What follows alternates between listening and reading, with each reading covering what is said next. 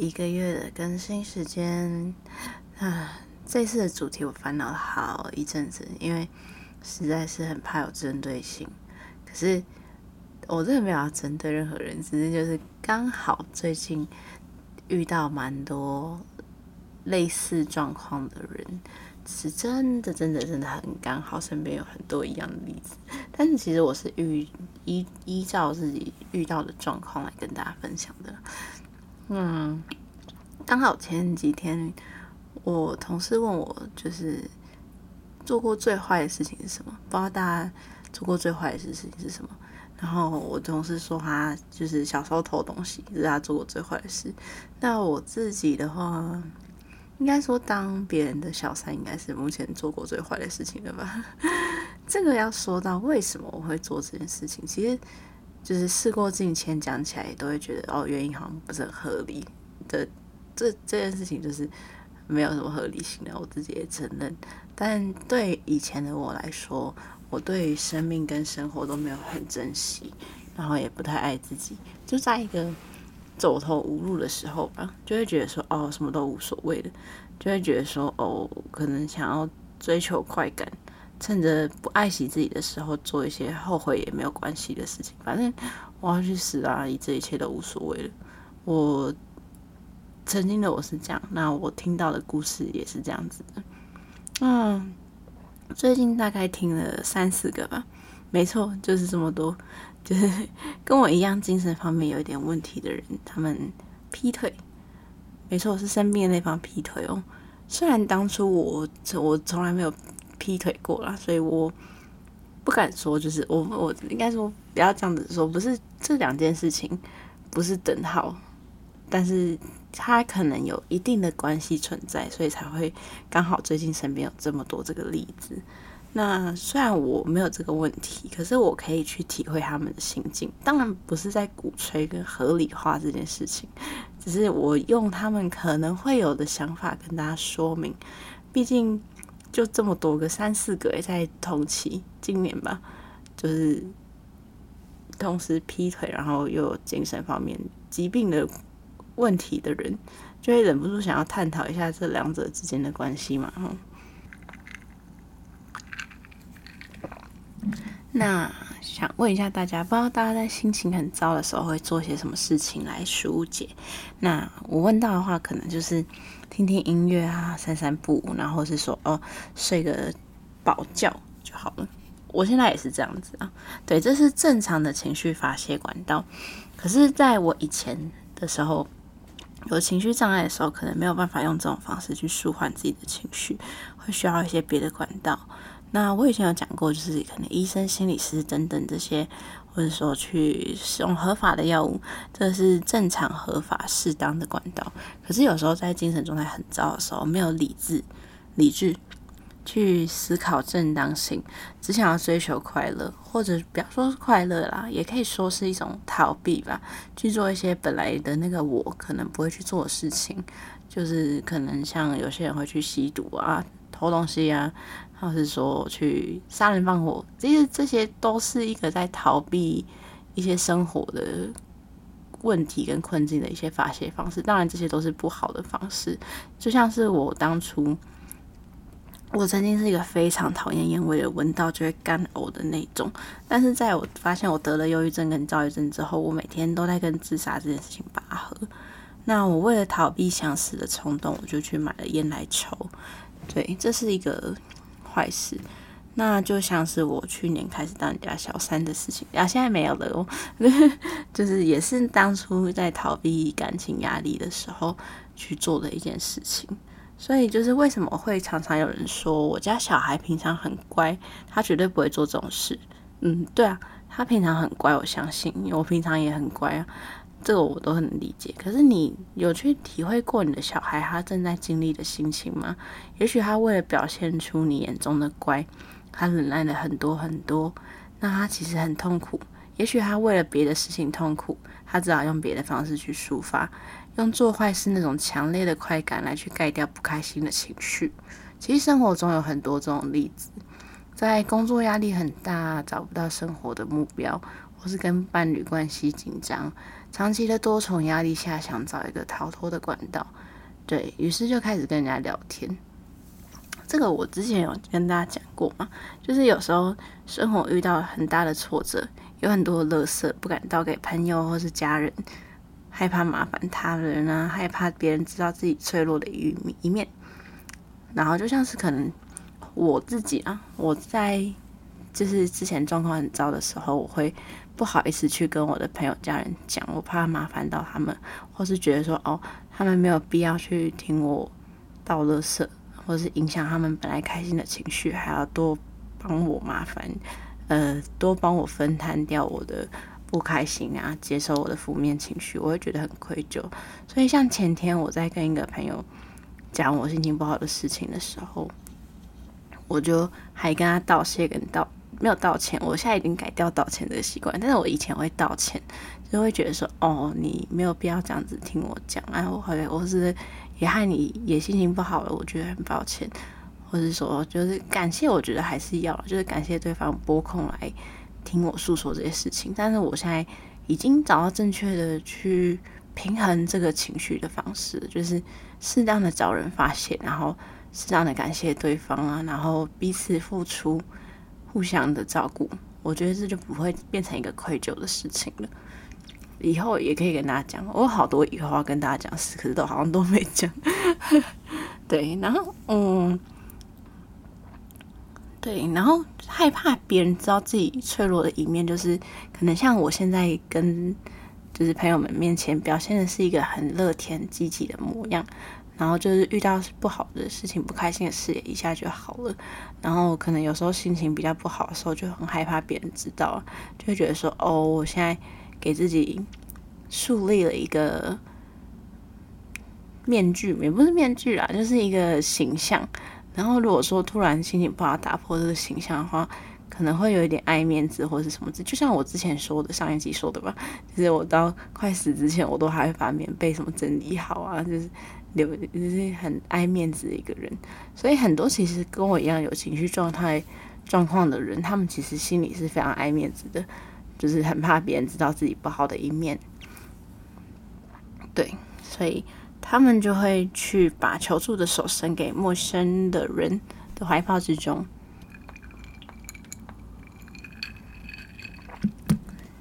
当然，如果只是去酒吧，对。就是跟 bartender 聊一下天啊，就是诉苦一下，倒一下苦水就回家。我觉得这事情是比较小啦，因为我自己也会这样子。或是有些人就是我之前会就是上网，可能 Wootalk，现在还有在用 Wootalk 吗？就是去找陌生人聊天，然后把话讲完之后就离开这样，然后就把垃圾丢给对方，然后你也反正你也不用负责任了，就是把想讲的话讲完，然后就哎、欸、一。挥挥衣袖，不带走一片风采，对，就是这种感觉。因为我自己也会这样子啊。但是就是有些人，可能你找到了别有居心的人，他可能对你有一些别的想法，可能就像以前的我，对，他就是在会在你精神这样精神脆弱的状态下，你就会很容易被那种温暖的感觉给驯服。那久而久之，你就会很依赖这种偷偷的快感。并不是不爱自己的伴侣了，而是爱上那种生活中像偷东西一样刺激的感觉。就像为什么我问到很多人，就是我同事那天问我说：“你小时候做过的坏事是什么？”很多人都是小时候偷东西的那种快感吧。我是不能理解。哦，我我，偷情，不是不是我偷情，是我我嗯，我跟别人偷情，然后是，对啊，就是这种感觉。像什么？对对对，不是这样子对。那这个问题我目前也没有解决方式，但是因为我目前听到这种案例的状况，没，要不是还在迷恋这种偷偷的感觉，要不是就是被抓到之后分手，再不然我还遇到严重一点，就是用死来情绪勒索自己的伴侣。对，最严重就是情绪勒索。我知道情绪很低落、很无助，这个我都懂，我比谁都懂，因为我曾经也是这样子的人。可是我不会去劈腿啊，对，所以我觉得做坏事跟情绪低落这件事情是分开的两件事情。我想要告诉劈腿被跟被逼嗯，我想要告诉劈腿跟被劈腿的人的事情是，不要因为害怕被分手，或是害怕对方用死来威胁你，你就无限的包容对方的所作所为。就算我觉得用死来威胁对方是一件非常下流的事情，因为你都已经背叛他的感情了，然后你还用死来威胁他，我觉得，嗯，我觉得不是很多人都会觉得说，哦，有。忧郁症或躁郁症的人很脆弱啊，很需要去被包容很多东西。可是这东西真的不是无限上纲啊！你可以去体谅他、体会他做的这些事情，就像是我现在在 p o c a s t 上面跟大家分享我自己的历程，因为我就是一个躁郁症的病患，所以我可以去体会大家的心情，所以我才把可能会有的心情跟大家分享。可是我觉得最不应该就是你因为。自己可以被包容任何事情，然后就拿这个来当做威胁，所以我觉得你不能因为自己生病就为所欲为，这件事情是分开的。一样有生病的人这么多，可是不会像每个人都去做你会去做的那些事情，所以这件事情应该要是分开的。那我觉得用分手来威胁对方的话，也是一件非常糟糕的事情，因为你要知道。你我觉得不需要去被这种事情威胁，是因为什么？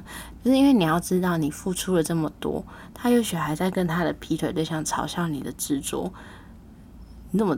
你问我怎么知道吗？你们忘记我当过小三了吗？我就曾经做过这种坏事，以后会下地狱我也认得啦。但是人是可以改过的，所以我才愿意坦然的告诉大家这些事情。那曾经我的那个对象欺骗他自己的伴侣。然后跟我出去，我们一起在谈笑着，他的对象费尽心思的要找到他的把柄，但没想到我们还是得逞。我觉得劈腿这件事情，只有你想不到的，没有做不到的方式。就算已经没有劈腿的事实了，就是现在啊，现在我已经没有再跟对方有联络了，可是他心里也许就是可能还会来关注我的的动态或者是什么之类的。我觉得他心里或许爱你的成分没有那么高了，或许他真的爱上这种就是这种感觉，或是说他爱上了对方的可能也有，或许他真的需要这种刺激来逃脱他的生活。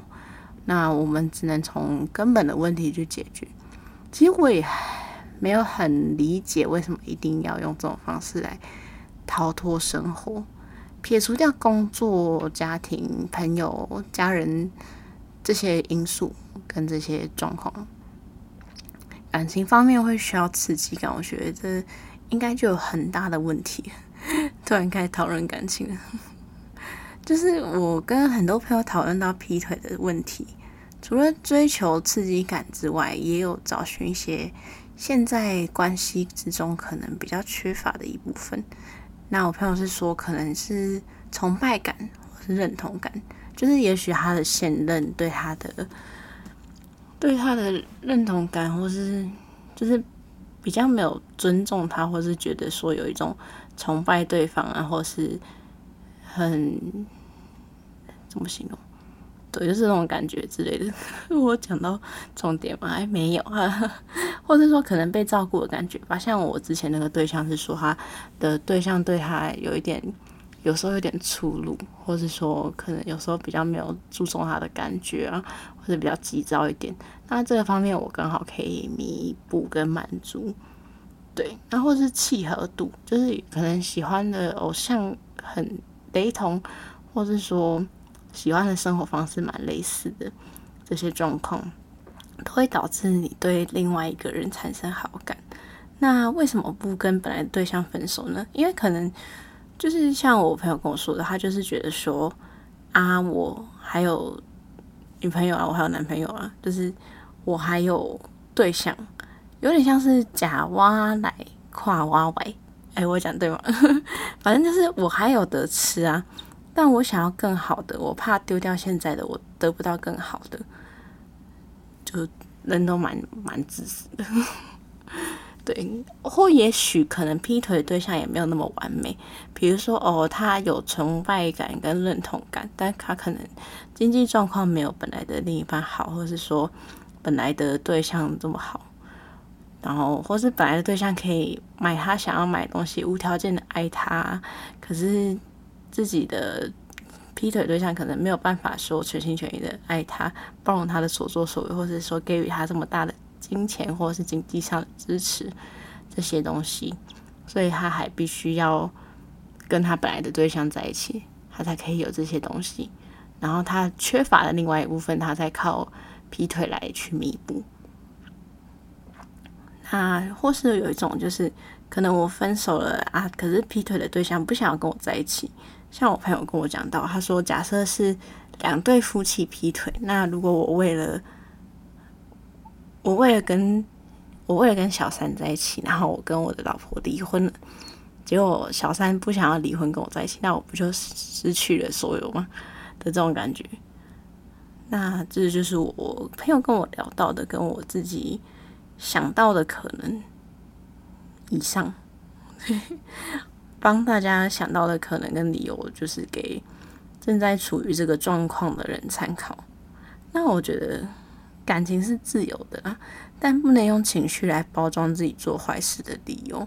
可以选择不要伤害自己，但也不能用这种伤害别人的方式来逃避面对自己的问题。我觉得感情就是需要去沟通，你不能去。虽然我觉得我今天刚刚讲的很多话，好像有一点在检讨受害者，就是被劈腿也很痛苦。但是我觉得可以去偶尔发现自己感情的问题，好好的讨论，避免在发生不好的事情之前先解决吧。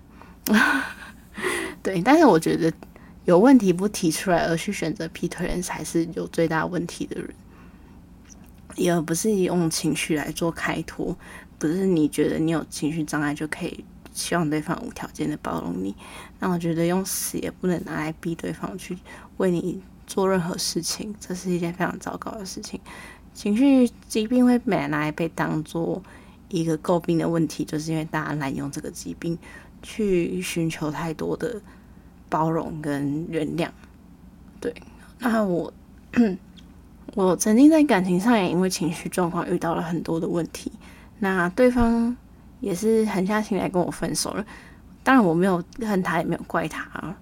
我觉得这是一件很好的事情。那我们现在彼此都有成长了。那前几天我还祝他生日快乐。对，我们就现在就是变成一个互相都很好的关系，所以我不觉得当初的决定有任何的错误。呃，反而我们在最好的状态下跟对方好好的道别。那我也才因此可以成长成现在的我。那我觉得你。把对方死抓的不放，你们只会阻碍对方的成长而已。所以说，我今天能想到跟大家分享的事情就是这个。诶，不是我没有主题，而是这个我真的觉得可以讲，因为我这遇到太多了。对，那希望今天的 podcast 有帮助到大家一些事情。那谢谢大家，拜拜。